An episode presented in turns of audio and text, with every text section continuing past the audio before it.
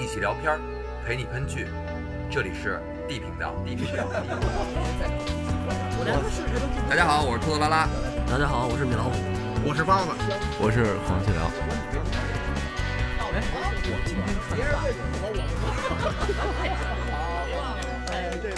我让你们说懵了。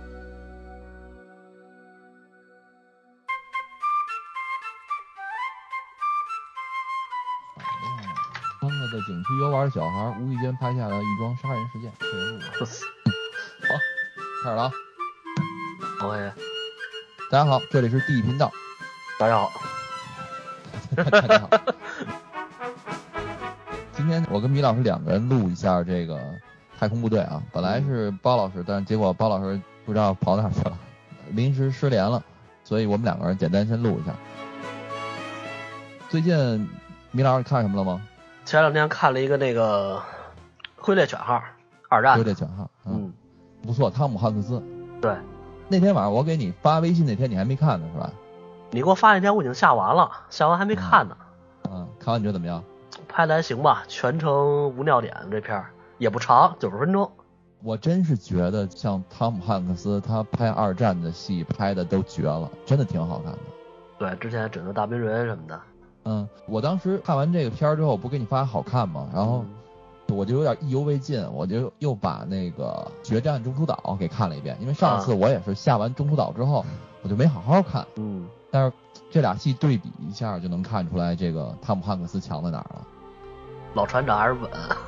对，老船长还是稳。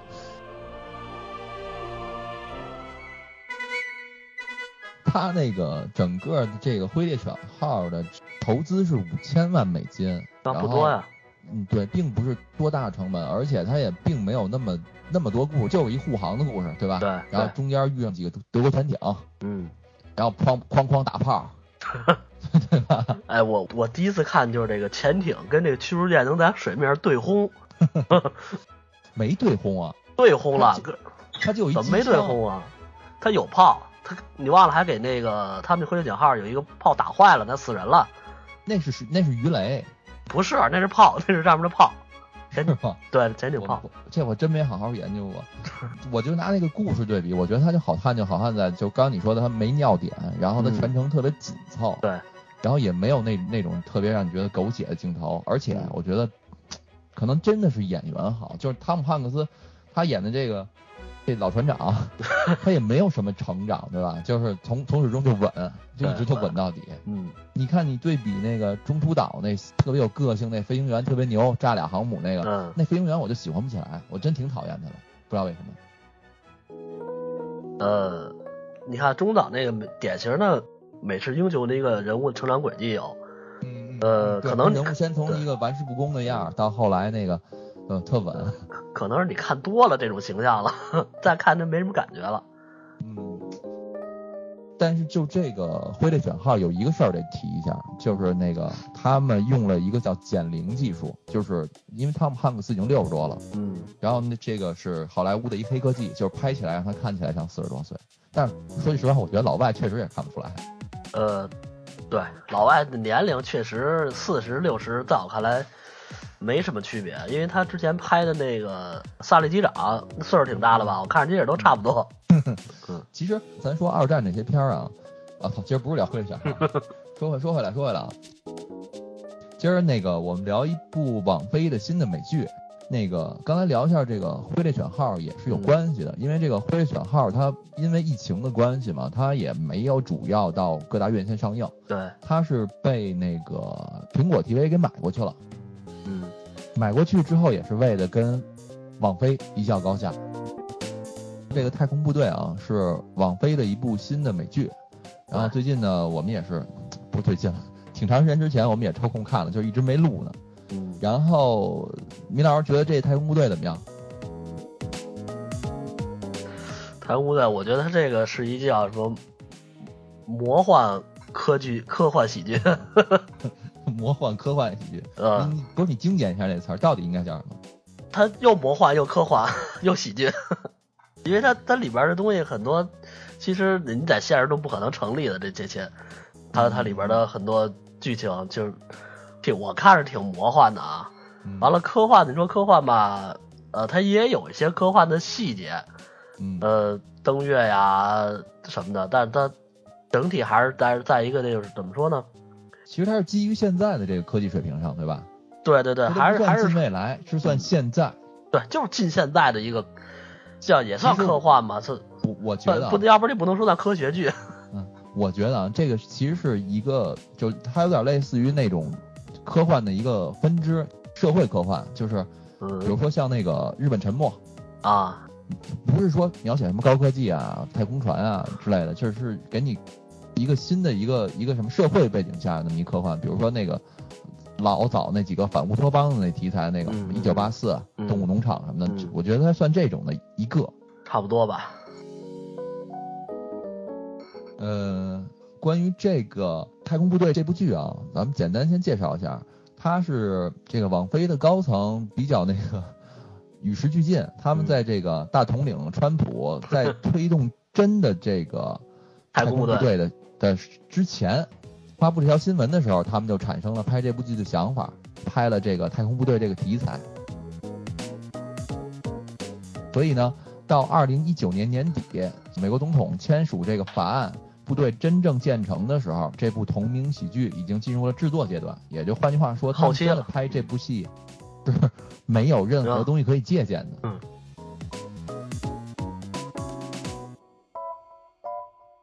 先啊，关于这个真正的太空部队，对咱们来说可能是一个新鲜词儿，所以呢，咱们先给大家介绍一下什么是太空部队。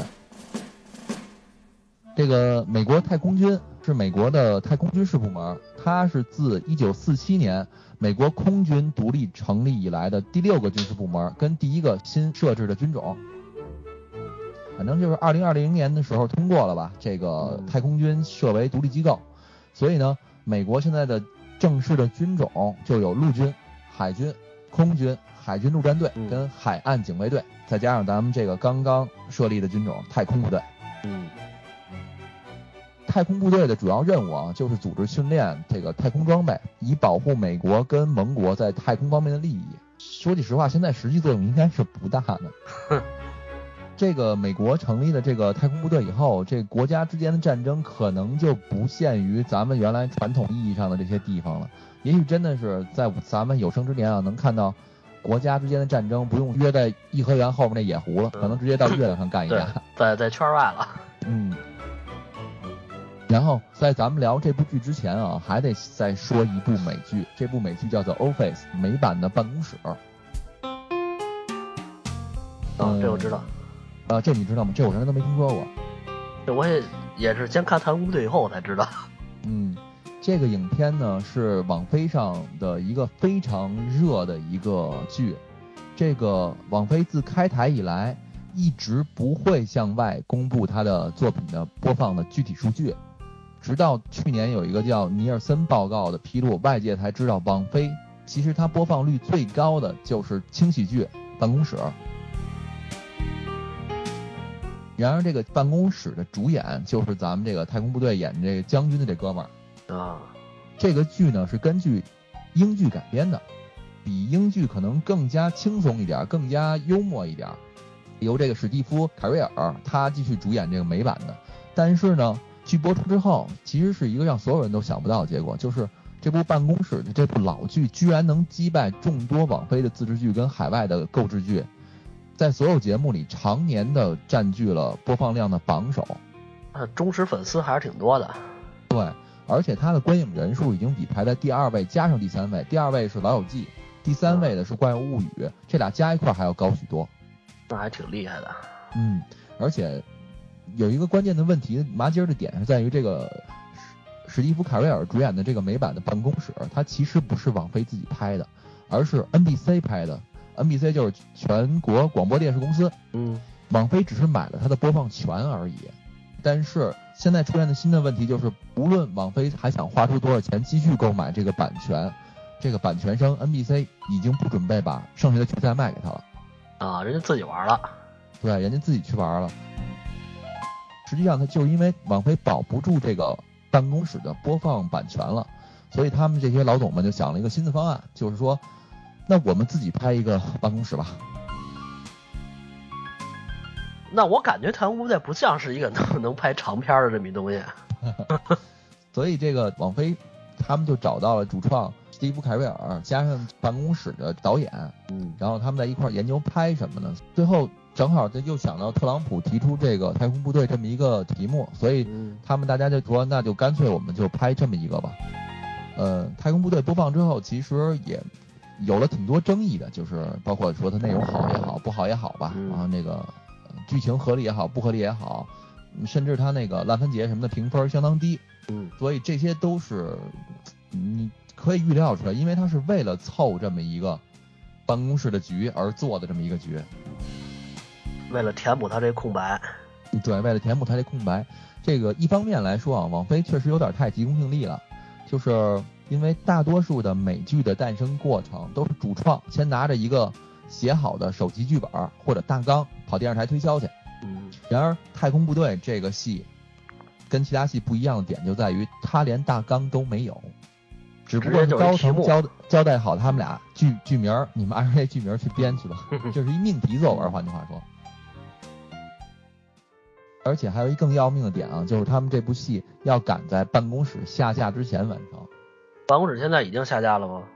呃，已经下架了。但是我估计这部剧它很难填补办公室给它留下的空白。嗯，这部戏的主演跟导演在写剧本的时候，他们当时啊完全没有任何的参考，全凭想象。甚至啊，现实当中真正的太空部队、太空军诞生比这部剧开拍都晚。另外一方面呢，好的点就是说，观众等这个史蒂夫·卡维尔回归拍喜剧已经等了十年了。史蒂夫除了办公室之外，他最近也是真的是没拍什么东西。所以呢，他们这个原来的老办公室的这个招牌呢又比较有分量，再加上他们这部戏里边又请到一些重量级的卡司，所以呢，最开始大家对这部《太空部队》其实是挺抱有期待的。而且就像刚刚你说的似的，它这个剧又有那个比较荒诞的科学，又牵扯到这个外交政治。嗯刚开始让让大家觉得可能这是一个办公室的班底，加上硅谷的题材，然后没准能拍出一个太空科技版的来的的的办公室来。嗯但是太空部队其实它有，也不能说改进吧，还是有改变的，就是它没有采用传统的情景喜剧那种模式，所以这个东西好也好，成也是它，败也是它，就是它其实给好多人就是想去追办公室的人去追他的时候，造成了一个定位上的一个偏差吧，所以导致了好多人可能看完之后别扭不适应。对，就像我看第一集的时候，我就有点儿就有点别扭，就是因为刚开始我没拿它当一个情景喜剧嘛，因为它确实是多场景的，而且还有点小特效之类的。然后但是这个说这将军嘛，他自己就是遇到那个火箭发射困难了，然后回办公室说歇一会儿，完这哥们唱上了，当时我有点懵。你有印象吗？第一集他回办公室说冷静一下，对，唱上。一摘一摘帽子唱上了。嗯咱们简单的说一下这部戏的有几条主线啊，嗯、这几几条主线其实它设计的，我个人觉得还是挺有意思的。嗯呃，因为它这个戏的背景是基于现实的，所以它那个剧中的人物的名字其实都有各种影射现在美国在职的许多政治人物，嗯就是然而台词更是各种讽刺、各种黑，包括说黑咱们、黑欧盟、黑亚裔、黑川普、黑网络梗，完包括里边还有星战的，完包括还有一句说他们那个快餐品牌，完了我看着乐半天，包括有黑有色人种的，然后他整个戏里边穿插到其他电影的梗更是特别多，基本上保证的每句话都有梗，嗯，只是如果咱们是不懂英文的话，你那个字幕组有点水的话，它可能就标不太出来，咱们可能很难抓那个点。但是我觉得应该是有在英语的那个氛围之下，应该还挺有意思的，因为我只能听懂十分之一。你可以了，能听懂十分之一。与太空有关的东西啊，一向都比较有科幻色彩。咱们这个太空部队也也一样，它也会提到什么火箭呀、飞船啊，嗯然后外太空的居住设施啊等等，他们在片子里都有塑造。它的这个特效，其实我觉得是不算特好，但是也不算次的，是吧？特效呃外太空部分呢，其实还行。太空部队呢，与咱们传统意识上的部队有挺多不同的，就是它的成员当中会有挺多科学家的，就包括他身边那个科学家叫什么马尔克斯，是叫马尔克斯吗？我这老头儿看着挺眼熟的。对对对，他叫嗯马尔科维奇，对马尔科维奇。还有一个电影呢，让我们成为约翰马尔科维奇，就是他。演员也是老戏骨。嗯然后咱们先说主角啊，就是他这个主角是一个有中年危机的这么一个男的，他呢在这个部队里边打拼了一辈子了吧，几十年，最终呢有一天得到机会了，被任命成为了新成立的太空军的将军，一号人物。对他，他其实他本来是想晋升四星上将，当这个空军的参谋长的，嗯，结果意外成为这个太空部队的这第一任这负责人了。对，然后他们太空部队之后就出现一个问题，就是他们要举家从大城市搬到偏远的小镇去，要到那儿去建太空军嘛。嗯，他搬过去之后呢，首先环境上的不适应，加上他那个女儿青春期是吧，老老老捣乱，对。然后媳妇儿呢还因为什么原因进监狱了。啊，一直就没提这事儿。对我还说他怎么到最后也不提他媳妇儿为什么给、啊。给媳妇儿关起来了。啊，然后就是在这么一个内忧外患的过程当中，我们这个主角在这个他新的职位上不断的解决问题，嗯然后不断的去推动这个剧情发展。然后咱们简单说几个比较有意思的点吧。就是这个太空军刚开始发了一个卫星，然后刚刚成功，大家欢呼，然后就跟那个咱们老看那个那大片儿情况是一样的。嗯这个卫星发射到位之后，那个卫星的太阳能电池板也展开了，在那个太空里飘着。嗯结果飘了一半儿，后面飞来一个我们的大飞船，印印着中国国旗的，嗯跟着那个美国的小卫星一比大好多倍，然后一看就领先他们不少啊。然后那中国大飞船伸出俩机械手臂来，嘎嘣儿一下给他们那个卫星的太阳能电池板给剪下来了。对，这太逗了。对，但是他他们这个卫星上天之前还还设计过这个在太空领域要用什么样的武器捕获对方卫星什么，最后他自己还特别倔强的设了个网子出来，对对对对，还反击。对，逮了个空气，嗯，这个剧里边把咱们国家把咱们当成了假想敌，是吧？呃，反正他们的假想敌一直不是咱们就是苏联。不过我我个人觉得啊，这种科幻喜剧没必要当真，就是。嗯而且我觉得，与其用咱们做这背景板，他们更多台词影射他们自己那大总统、大统领。对他们，像美国电影，因为之前的早期的假想敌都是俄罗斯，在，更早是苏联，现在基本的大多数可能换成咱们了，就是其实从侧面突出咱们现在国家强大了，苏联、俄罗斯那些已经已经在他假想敌这排不上号了。我反正个人觉得，我们没有必要因为这些东西有什么沉重的心理负担，因为我看到就是在网评的时候有人在说这一点，我我倒觉得其实这个我们应该大方一点，就是说明我们强嘛，对吗？嗯，没错，然后剧里边的美国跟现实当中的美国一样，都打算重返月球，但是他们在重返月球的过程当中，发现中国早就在月球上已经建立了基地了，而且不知道运营了多久了。嗯，然后其实除了中国之外啊，在那个剧里边，印度在火箭的技术方面也赶超了美国。啊，对，啊，这点儿也挺逗的。说这个，刚开始他们说那个是是一个什么火箭的技术吧，嗯说这个有可能被这个情报人员给偷走了。对，咱们得调查这个这个东西传到哪儿去了。说这么高科技的东西，你怎么能这么随便的传出去呢？完后来他们那里边那科学官说说这个已经不是什么新鲜事儿了吧？我们印度早就有了，还抓了半天内奸。嗯，抓内奸。嗯，所以其其实你换一角度来说啊，他除了说这个男主角他人到中年的真正的中年危机之外，其实这部剧也从另外一个方面展示了美国可能作为一个国家，他也正在经历他的中年危机，他也怕后边的国家去赶超他，甚至有的国家已经超过他，他其实也是从侧面去体现出一种他自己的危机感。对，这个可能还真的是我我第一次在美国这种太空题材的科幻剧里边看到这么强的一种所谓焦虑感也好，或者什么也好。那个咱接着说剧啊，就这个男主角当时一看中国那个机械臂给他们那太阳能电池板不是剪了吗？嗯，就问他那身边那科学家说这他妈什么玩意儿那么大？然后科学家说那个是中国的宇宙飞船，比咱们那个先进多了。然后他就跟那个身边科学家说，那咱们好几十亿美金研究的这个卫星就这么完蛋了。说那不行，咱得想想办法，咱得把它修了啊。啊，对，然后商量了半天，各种方案，说怎么弄怎么修。最后啊，他们脑洞挺大的，说呀，离他们那个卫星旁边不远有一个类似空间实验室似的一个小的太空舱。嗯，因为毕竟嘛，咱们中国都宇宙飞船了，满天飞了，他们也不能什么都没有啊。就说这个小实验室里边啊没人，不过有一只猩猩，一只狗。嗯，后来一商量说那不行啊，就用这猩猩吧。那怎么用这猩猩？让这猩猩拿工具给俩电池板焊上。如果猩猩不行，咱再让狗上。他们这也不是嘲讽谁呢？真的是在那个航天的过程当中，有很多都是让动物先上的，这倒确实是，但是只是真的都回不来。嗯，然后找了一个这个猩猩饲养员，在那个控制大厅里边对着那个显示器，那那个猩猩不在那实验室里面，对着呜呜就开始比划，嗯，让他去拿东西，那猩猩还不干，反正劝半天。对，然后咱们简单说啊，挺费劲的。这个猩猩还真接受任务了，出舱了，拿那个电钻，结果其实他说了一个道理啊，就是拧这东西，东西没转，自己转出去了，自己飞出去了。嗯，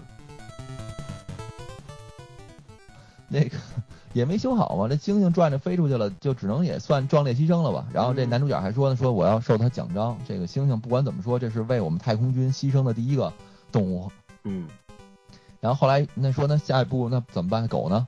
然后说那个饲养员说那个猩猩啊嫌那个太空里边伙食不好，给狗吃了。对。然后那男主角告诉我，那那徽章给不了了。但是那猩猩最后没死啊，他们还是保护动物了一下。猩猩被被我国飞船给对拉走了，接收了。猩猩叛变投敌了。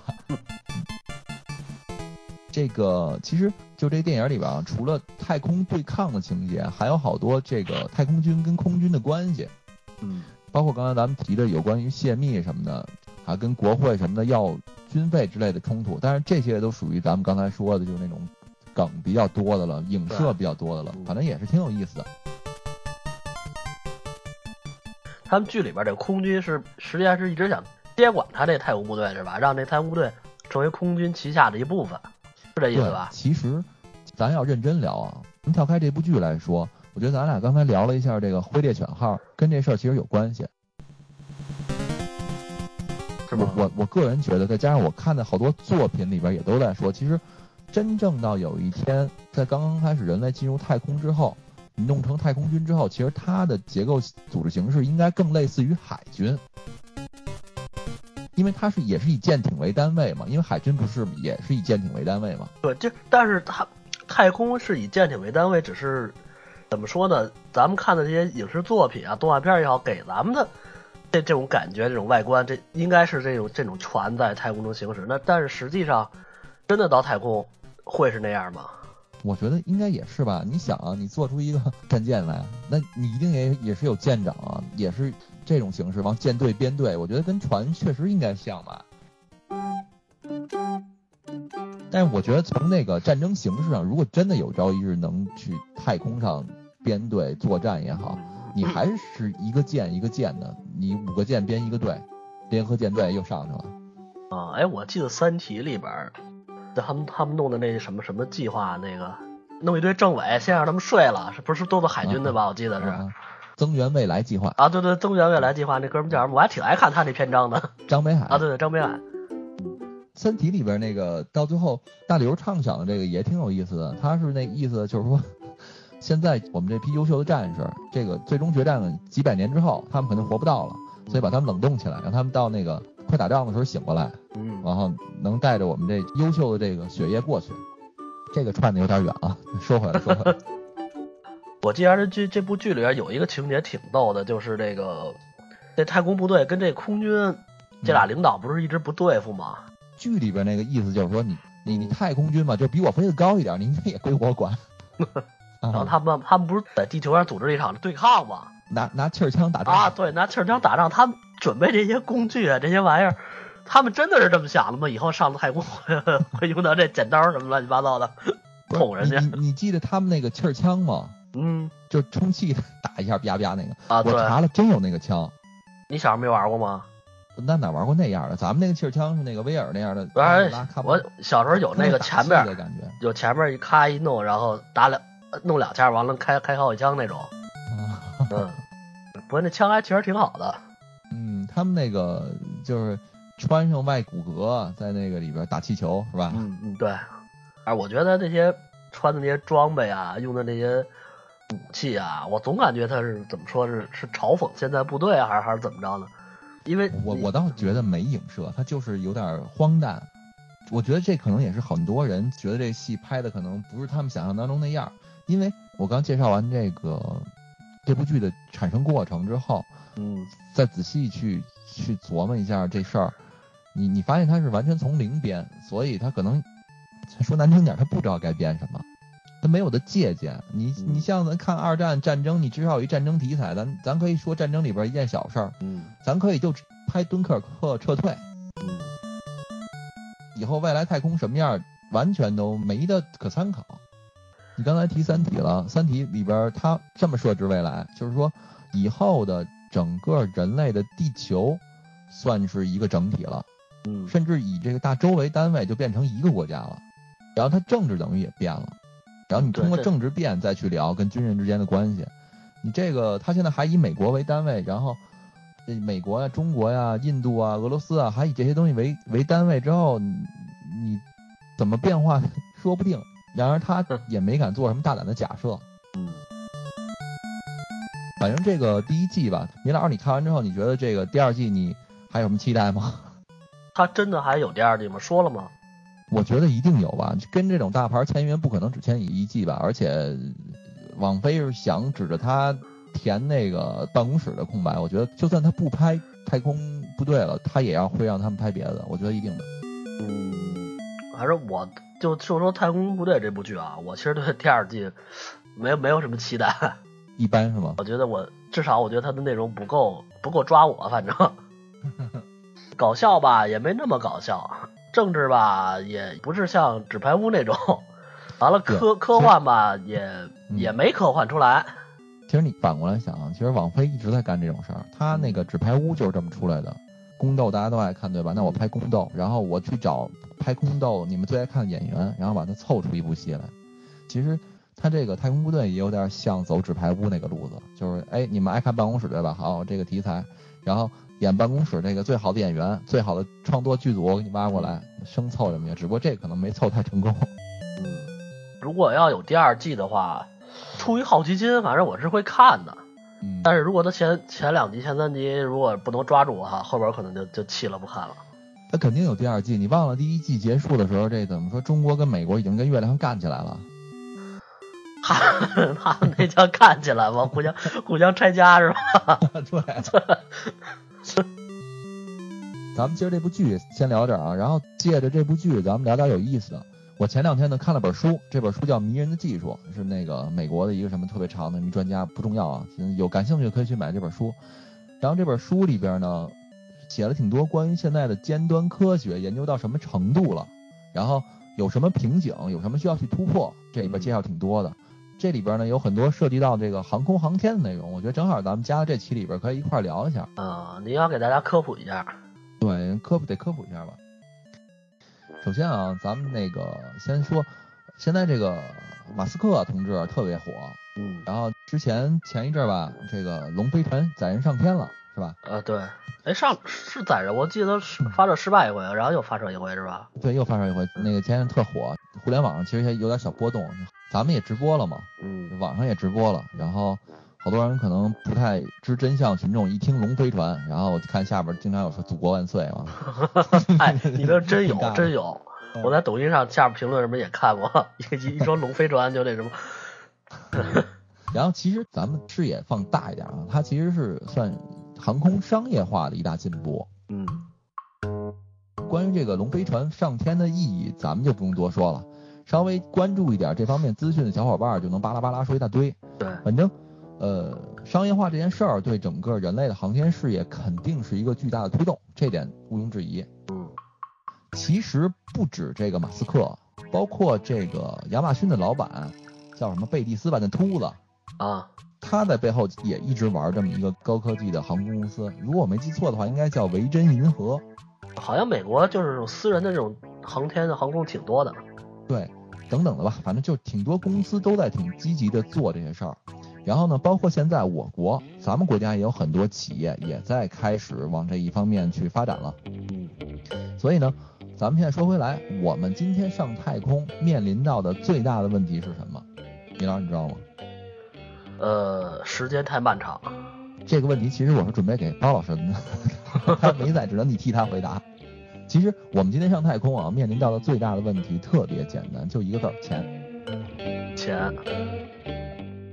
对，因为啊，咱们现在要靠这个化学火箭把东西送进太空，实在太贵了。对，成本太高了。嗯，我们要把一公斤重的东西送进太空，大概需要花费是一万美刀。好贵。这是一什么概念呢？简单类比一下啊，就是说，如果现在啊，米老师咱俩这电台不干了，咱们去太空里边开一家麦当劳，那以这个一公斤一万美刀的价格核算一下，那如果我们在那里边要卖一个汉堡包的话，至少要两千五百美元一个，太贵了。但是总有一些人嘛，可能他他们比咱们更怎么脱脱离了这世俗了，嗯，他们的目标就是星辰大海，是吧？所以呢。咱们要去太空的第一步就是要降低成本。怎么降低成本呢？简单的说啊，现在降低成本有这么几种方式。书里呢介绍了几种方法，我觉得挺有意思的，啊，所以咱们在这儿可以简单的聊一下。嗯。第一种，可以重复使用的火箭。啊，现在不正在用这种吗可回收？对，马斯克干的就是这事儿。嗯。其实这个马斯克他不是第一个干的啊，因为第一个干的失败了，他成功了而已。呃，其实之前想这么干的东西大家都了解，都知道，我们都见过，就是美国设计的航天飞机啊。航天飞机最开始的设计理念就是基于想这种重复使用而设计的。嗯。但是这个航空飞机运行时间长了之后，发现这个你发射航天飞机其实比这个火箭的成本要更高了。对，所以他后来弃用了嘛。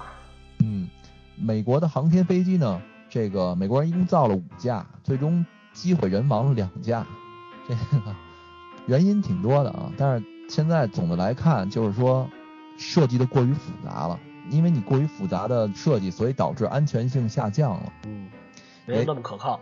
对，没有那么可靠，所以。后期出于安全之类的考虑，它的维修成本、它的发射成本，甚至到最后啊，它除了要发射那个发射架子上要那个立一个航天飞机，旁边马上还要准备一个备用的。如果这个不行，再发第二个，所以它导致它的成本越来越高，而且安全性上根本也不行，就一直让人捏把汗，所以一直到最后不得不放弃了。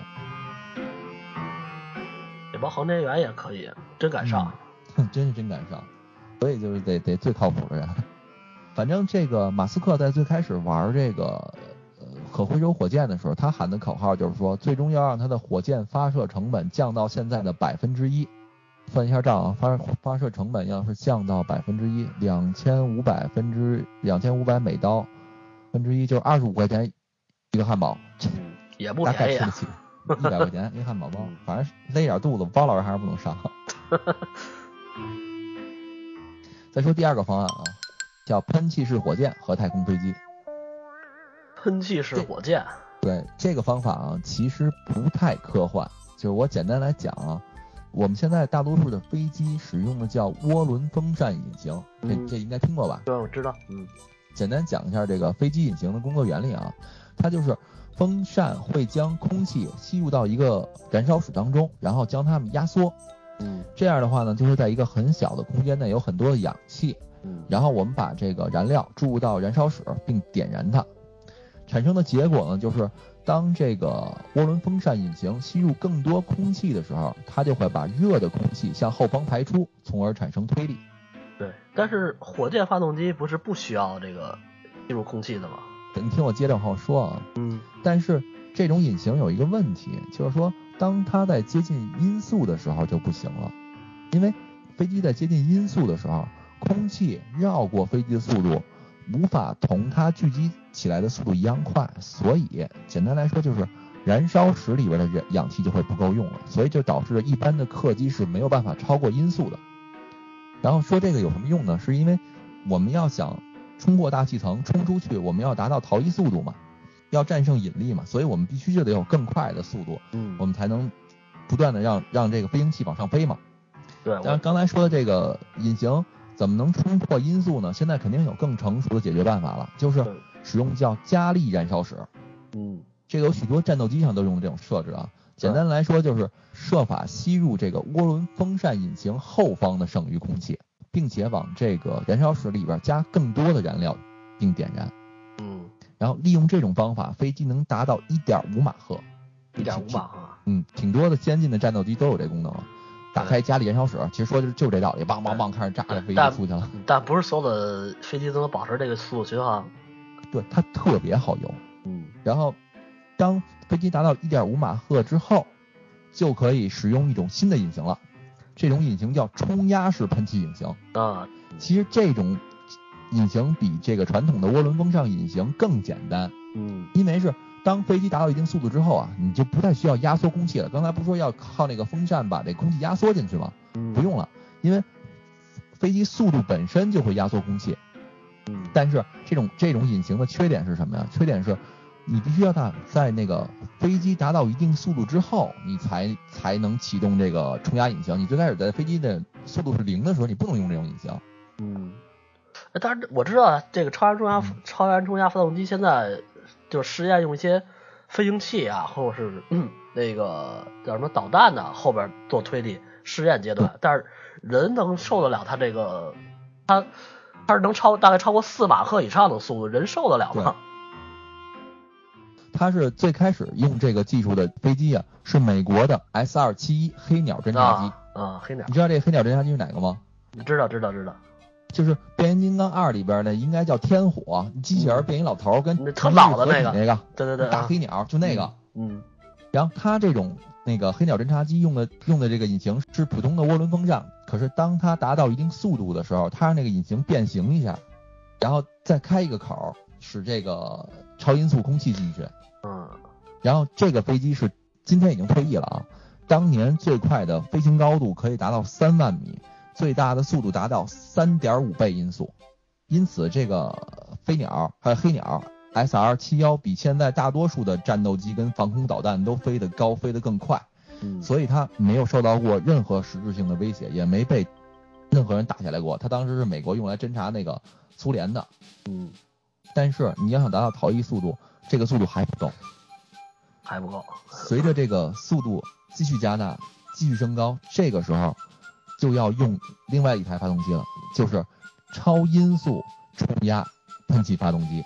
你你刚才说的可能是这个，啊，这是因为我之前看过一个节目，说的是就是就美国新在试验的那个新的飞行器 X 四三 A 嘛，对，但是没成功呢还。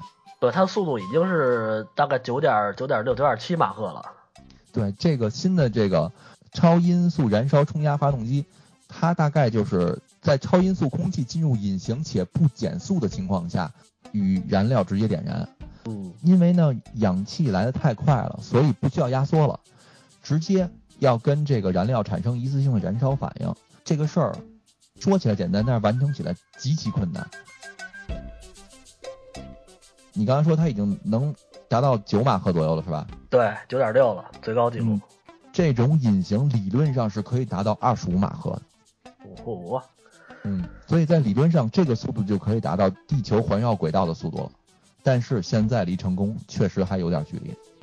嗯，应该吧？因为我觉得它它这不光是发动机的技术，还有材料科学。你什么什么样的材料能，就是怎么说能承受住这个超速下的跟空气摩擦产生这热量什么的？嗯，那个之前的航天飞机，你知道用的什么吗？碳陶什么玩意儿用的？对，陶瓷，对，就是陶瓷。然后咱们说回来啊，刚才说的，这叫太空飞机嘛。嗯如果真的要想生生产出这么一架太空飞机，就要按照顺序来启动刚才咱们说这一大串儿这四个不同的引擎，才能抵达太空。一旦抵达太空之后，又会出现新的问题。什么问题？就是没有氧气了。所以呢，进入太空之后，我们还得使用传统的火箭推进器。嗯这个太空飞机是真正可以循环使用的，但是它的工艺也要很复杂，因为它要一点儿不能错的情况之下，陆续启动这么多种发动机。嗯，听着就挺复杂的。对，咱们反过来想想，之前的航天飞机为什么不能用了？航天飞机就是因为它的这个设计过于复杂，导致它的安全性下降。那大家也是对它不是，其实不是那么看好。嗯，不过呢这个太空飞机现在有一个好消息，就是有一家英国公司在做这种研究，而且他们确实从这个欧洲航天局跟英国政府骗到钱了，而且骗的还不少。不能说骗到钱，拿到钱了，嗯，而且拿到还不少。反正这公司对外说，如果事情顺利的话，十年之内可以造出来，并且投入使用。我怎么听着我像口贩子？那最开始人家说那个马斯克这个可回收火箭还像口贩子呢，对吗？好，咱们说下一种啊，继续说下一种。第三种是超级大炮，什么玩意儿？超级大炮？对得给轰上去是吧？对，其实这这种方法特别简单直接啊，可算。对对，呃，这事儿得从哪儿说呢？得先从凡尔纳说起。这个科幻作家凡尔纳有一本科幻小说，嗯，呃，那小说里边说，这个从地球啊到月亮，那个有一种超级大炮，可以把一个载人的空心炮弹打到月亮上去。嗯，这个在小说里边肯定是过度夸张了，肯定，因为地球上不太可能造出这么巨大的大炮。但是呢。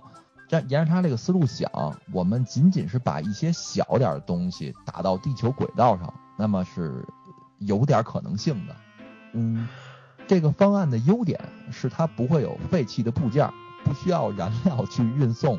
嗯，而且呢，我们现在经过数值测算啊，咱们只需要造一门口径为三十米、长度达到上千米的超级巨炮，然后每一次就可以发射好几吨的爆炸物。你这炮是不是装到上海了？然后，但是你你别觉得不靠谱，现在就是已经公布的材料，至少有两两个资金充裕的政府正在研究跟探索这种办法。我操，牛逼！就是至少有两个国家的政府已经在研究了。呃，但是咱们现在来看啊，这个超级大炮现在瓶遇到的真正的瓶颈是什么？就这个办法其实有两个缺点。嗯，就是第一个呢，就是每一次发射都是一场巨大的爆炸，然后，对这个大炮啊，你要造出一个能够承受好几吨的爆炸物质频繁爆炸那么一个燃烧室，就是换句话说，就是人话来说，就是您这大炮得结实，对，两下这炮崩了也不行，很可能是一次性的。第二呢，就是它第二个缺点是它不太可能送人。因为人最多能够承受二十 G 的加速度不死亡。嗯，虽然我们不能用这个办法来用人啊，但是我们可以去运送一些各种各样的材料，比如金属啊、塑料啊，比如燃料啊、水啊、牛肉干，那都行。那你这个接收方也是一个巨大的工程，怎么收啊？对，所以就设计者提出一个好主意啊，那意思就是说，我们先在这个地球轨道弄一加油站，然后呢。那个他专门负责来接收大炮当中发过来的燃料，然后你你火箭呀、太空飞机啊上去之后，你再到那儿给它加油、加燃料、补充牛肉干啊。我，这 我听着就不靠谱，这办法 槽点太多。然后还有一些科学家啊，设想了一种就是电磁轨道炮，因为现在那个电磁弹射不是也是一个比较热门的一项目吗？嗯。这种办法呢，就是说设置一根一百多公里长的真空管，然后用这个强磁场给这个管道当中的列车加速。这个方案其实在这个理论上可行，就是真空当中加速列车嘛，它能加速特别快，往天上开。对，往天上开。但是这个方法呢，也只是在理论上可行，因为这个这个的问题在于哪儿？在于你做这么一个真空管加上这么一个列车，这个花费是极其昂贵的。对啊，你 这轨道真的做出来，可能未必比火箭省钱。我觉得也是，这轨道怎么铺上去啊？呃，所以咱们这咱们那个这个方案就不多聊了，咱们直接说下一个方案，第四个方案就是激光点火装置。这个激光点火装置呢，简单说就是，首先先说火箭啊，现在咱们的火箭的工作原理是在尾部喷射燃烧的气体，嗯，然后产生推力，嗯。现在的科学家呢，就反过来想，那我们能不能就让那个火箭啊少装点燃料，然后咱们把一束力量巨大的这个光束射向一个飞行当中的火箭的尾部，推着它节约大量燃料。对，你这弄不好火箭就炸了，直接点燃了。等于这他这个理论就是通过剧烈的燃烧火箭底部的空气来获得速度，就是说白了，让原来是从上喷出来，是现在是从下边着顶着上面走。那你不还是烧燃料吗？你光点空气，那个推力能把火箭推上去。对啊，就是你该烧烧你的，只不过我在外边给你助燃一下，你这样呢，火箭本身所携带燃料就轻了，对吗？而且火箭发射是有轨道的，底下那个喷射都是计算好的，你直接把空气点燃了，这个一会儿火箭歪了，不知道奔哪儿飞了。嗯，这个确实是你说这问题，但是现现在这个，嗯，这个方案的问题是什么？呃，如果你真的想理论上像你说的，咱不考虑歪不歪的问题啊，你要造一个这么一个激光器，这个激光器的输出功率要接近五万兆瓦。是啊啊，五万兆瓦相当于多大呢？相当于五十座核反应堆。对，我觉得有同时运作的情况下的总输出功率。你有这武器啊，你可以统一地球了，然后整合资源再开发怎么上天。嗯，对于今天我们的科技来说，这种功率的激光器太疯狂了。现在人类能制造的最大功率且能够持续发射的激光器是美国的一种军事武器，它的极限功率大概是一兆瓦。嗯，那个 也叫试验试验阶段的。而且美国现在这种一兆瓦的这个激光器，它持续发射只能一分钟。对，因为它是在船上做实验的，那个电力你首先不够。点根烟可能差不多。你还记得烧火可能差点意思。你还记得咱们看 EVA 有一集是打哪个使徒吗？就需要用全程的电力来给阿一枪那个啊啊对对对吧？是不是就这玩意儿？现在就是，其实是这都是目前为止的这个瓶颈嘛。嗯。然后这个激光器就不靠谱了，咱们再说下一个啊。第五个方案呢是从高海拔出发，就是离天空近点呗。对，就是说那个 阻碍火箭脱离地球两样东西，第一个呢是地心引力，第二个呢是空气。那咱们既然现在没有办法能改变这个地心引力的大小，但是呢，空气阻力是有可能改变的。你海拔越高，空气越稀薄嘛，对吧？嗯嗯。所以呢，从这个更高的海拔出发，因为海拔越高，空气越稀薄，所以我们就可以通过这个在高海拔发射而实现。他跟咱们商量过吗？珠穆朗玛峰上面 发射火箭。呃，有几种方案呢，可以实现这个从高海拔出发。嗯，就是第一种呢是火箭气球，或者叫气球火箭吧，把它吊起来。对，就是说先用一个气球搭载着火箭升到高空，然后火箭再点火发射。嗯，这个方案早在五十年代就被尝试过，但是很快就被放弃了。为什么？其实这特别简单啊，现现现在不用你实验了，就我能直接告诉你问题在哪儿了。他妈气球不稳。对啊，指不定飘哪儿去了。对，不是飘哪儿去，飘哪儿去，你这都好说。你气球一旦上升之后就很难控制，就是它他妈的晃悠。你现在在这么平地去发射火箭，就刚刚你说它的轨道都很难控制，它风向啊、风速啊、天气原因啊等等都会影响到你这次发射。你何况你在一晃悠的地儿，你不是更难了吗？另外一波人呢，就提出另外一个方法，就是说，那我们在平流层建一个宇宙平台可行吗？换句话说，就是我们建造一个巨大的飞艇，让它那个漂浮在这个平流层当中，因为都知道平流层是飞机飞的那层嘛，是气象条件最好的。嗯。但是这又其实又绕回刚才说那个悖论了。我们现在要改变火箭升空的方法，要解决的问题是因为它太贵了。对啊。你在平流层造这么一发射平台就更贵了。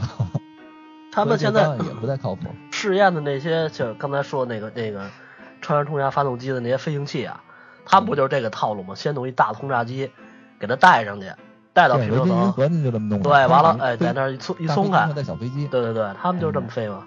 但是你火箭得多大呀？太大了。嗯，咱们说完这些不靠谱的了，最后咱们说一个靠谱的，而且是一个呃很多科幻小说里边也都提到的一个方案，就是。我估计很多小伙伴也都知道，包括你刚才提到叫太空电梯啊，这挺好。嗯，太空电梯呢，首先先说它的概念呢，最早来自于著名的火箭先驱者，叫齐奥尔科夫斯基。嗯，真正从技术的角度上去给你描述过这个太空电梯要去怎么运作，要怎么建造，其实是这个特别有名的科幻作家阿瑟克拉克。他在一九七八年出版的小说《天堂之泉》当中描写过这个太空电梯。嗯嗯，小说里边当然说人们可以乘坐这个太空电梯去观光，并且运送货物。然后在最近那个布拉德皮特演的那个科幻电影里边，那个就是小孩到冥王星找他爸那那那电影里边，一开始那个皮特就在那个太空电梯上工作。嗯，其实这个太空电梯啊，咱们简单描述一下。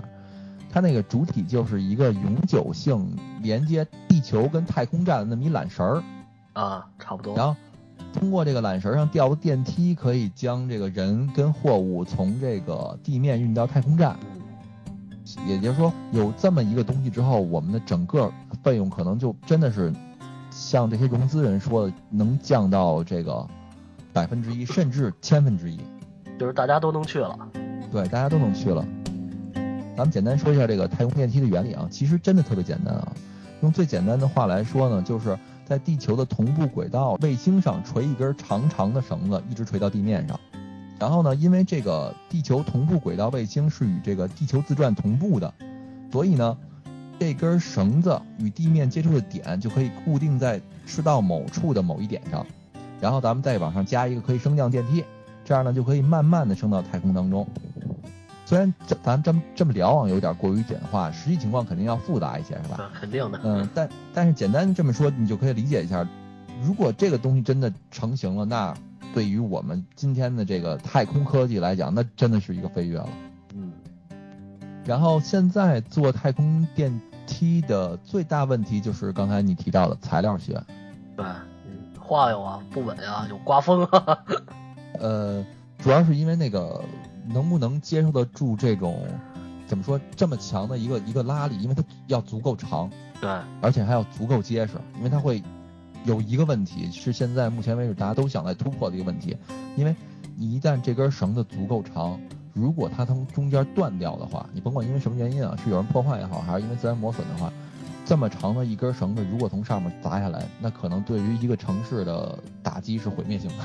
对，这城，咱们说是一根绳子，这根绳子可能他妈的十十几二十公里那么粗。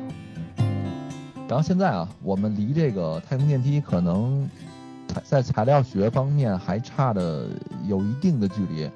呃，在二零一三年的时候，我国已经有一定突破了，但是在后来，鬼子鬼子宣布他们在二零五零年之前一定会建成一部太空电梯。他们有一太空电梯计划，我知道这个。对，所以但是他们目前公布的材料没有我们的强，但是他们有有为什么能说出这话了？目前我还没有找到什么依据，但是嗯，我我更希望它能很快做出来啊。然后如果这个太空电梯真的实现了啊，那就意味着我们能以大约每千克不到五百美元，甚至更低的成本往太空运输东西。也就是说，真正到实现那一刻来讲，人类跟太空的关系就将永久的被改变了。普通人进入太空观光将会成为可能，而且甚至我们可以建立太空当中的定居点了。但是啊，如果太空电梯真的实现了，人类能在太空当中建立起定居点了，那就会引出其实刚才咱们聊的这部剧《太空部队》当中的问题了。因为最简单一事儿，你先别说国跟国，任何一个人都可以轻易的对地面造成一个毁灭性的打击。因为在这个冷战的时候，有一个概念叫“上帝之杖 ”。嗯，简单来说啊，就是说那个从太空当中把一个很重的金属嗯扔向一个敌对国家，这块金属到达地面的时候，与一颗小型点儿的或者微型点儿的核弹的破坏力是一样的。呃，你说的这个，我不知道你看没看过《特种部队》啊，啊《特种部队二》里边嗯就有你说的这个上帝之棒，就是在太空之杖啊，上帝之杖，对，上帝上 上帝之杖，你脑子里想的是什么呀？就是他在太空啊，有这个弄了一个发射器，发射器发出发射出一根那叫什么？嗯，呃，是钨做的还是什么的一根棒子？这根棒子就是直接就打下来，这一根棒子的毁灭程度相当于就是在电影里啊，一个伦敦就没了。所以啊，就是说，真正的那个太空部队要是实现，他这个剧，我自己觉得啊，我就瞎说八道啊，就是为什么大家觉得就是那个你你有点鬼扯呢？是因为你没有基于人类进入太空的一个更廉廉价的方式，你现在做这些东西都是白扯。嗯，就你现在连送一个汉堡包上去都困难的时候，你就聊捍卫着月球了，这个其实是很难实现的。嗯因为我我记得我看过那个纪录片嘛，就说当时美国送人上月球的那个整个那科技程度，我们可以简单理解为就相当于一个现在今天一个人坐着一台洗衣机横穿太平洋，就 完全是靠蒙的，也看病靠蒙的吧，就非常的没有安全系数，就是你科技根本没达到呢。嗯，所以我跟大家简单聊一下这本书里边写的这些方式啊。那个，其实你从最近的来看，也得是二零五零年，也就是说，在短期内可能还真的没什么突破，因为人类的最近的科技点都点在通信上了。咱们聊太空部队嘛，就是相关方面内容，就因为节目时长啊，其实本来我还想聊聊那个关于这个小行星开采，然后现在。能不能开，然后值不值得开等等一系列问题，包括我记得我看那个维珍银河，就是这个贝索斯吧，那哥们儿，嗯，那个亚马逊那老大，他聊的时候他说，他的想法跟马斯克可能不太一样，马斯克可能是人类移民火星吧，他喊的最响，那个贝索斯的意思是说，他更想把人类的这些以后这些什么矿场啊、铁矿啊、钨矿啊、金矿啊什么的都挪到太空去，他是更想玩这个太空开发的。那他这应该是更进一步以后了。嗯，这本书里边呢讲了很多关于现在我们能不能去这个太空开发，我我们要怎么去，包括小行星开采，甚至细致到了这个有没有法律基础上去支持，你能你能不能开采？嗯，归属权的问题。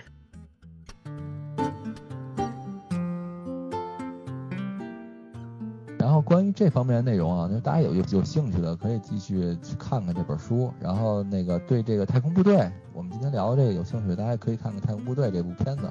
反正嘻嘻哈哈的吧，也是荒诞的说了一下现在这个美国怎么说军队政治圈，那个包括怎么要军费啊、军种之间的问题啊，下课上。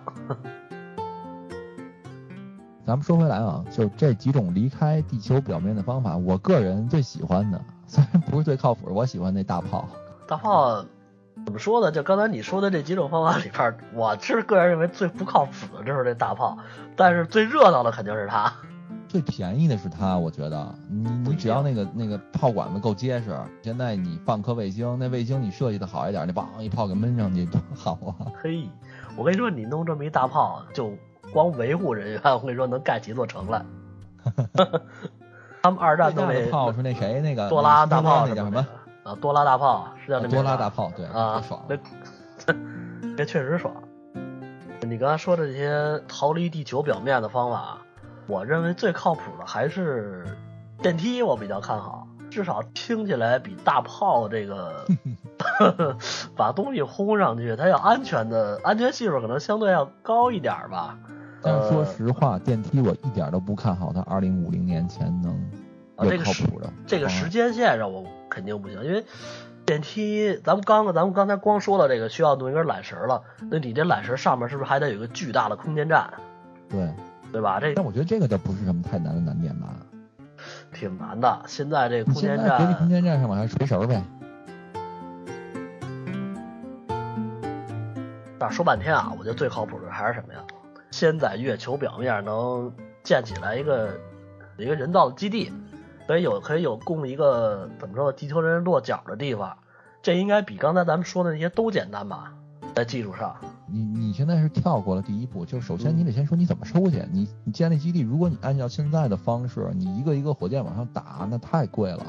你什么时候才能真正把物资都运上？现在不就是说如何能更便宜的运物资上去吗？对，但是它在就是说它在技术角度方面，它算是现在最成熟的一种吧。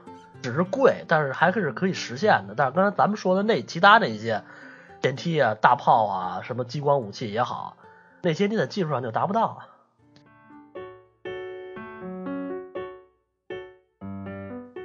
我我觉得咱们应该往好处看吧，因为毕竟还有人在不断的为这个星辰大海而努力着。对，咱们能做的贡献是什么呀？多买两包烟，多交点税。其实我觉得我们能做的贡献就是尽量的能去多介绍一点这些科幻电视、科幻电影，然后让大家更多的关注，没准哪天影响一小天才，哎呦，那就是我们为人类做最大的贡献了。但愿吧。行了，那今儿这期节目先到这，感谢大家收听。大家拜拜。呃，感谢大家的关注分享。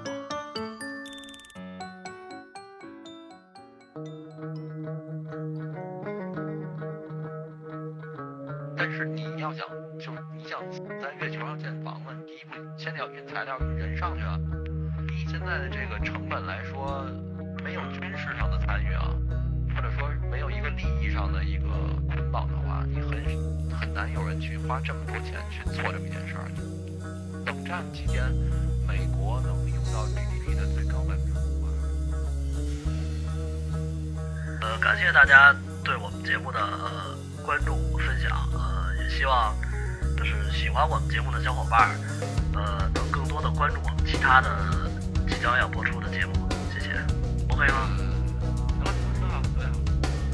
多长时间以后？一个半小时。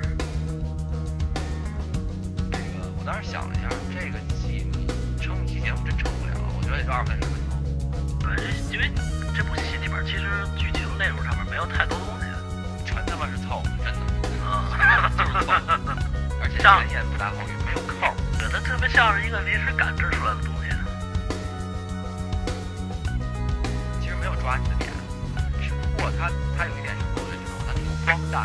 看着挺好玩的。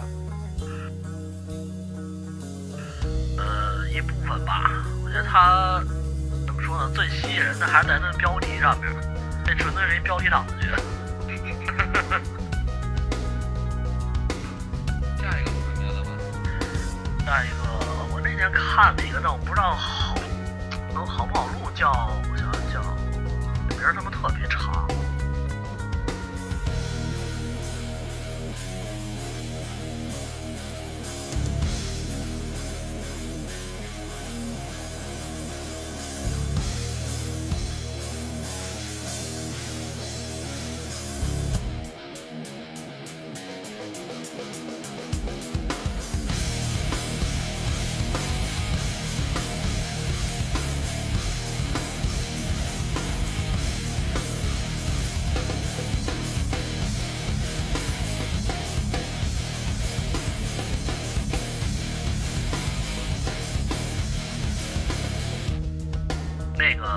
那个你看了吗？没讲，没问题，我认真配合。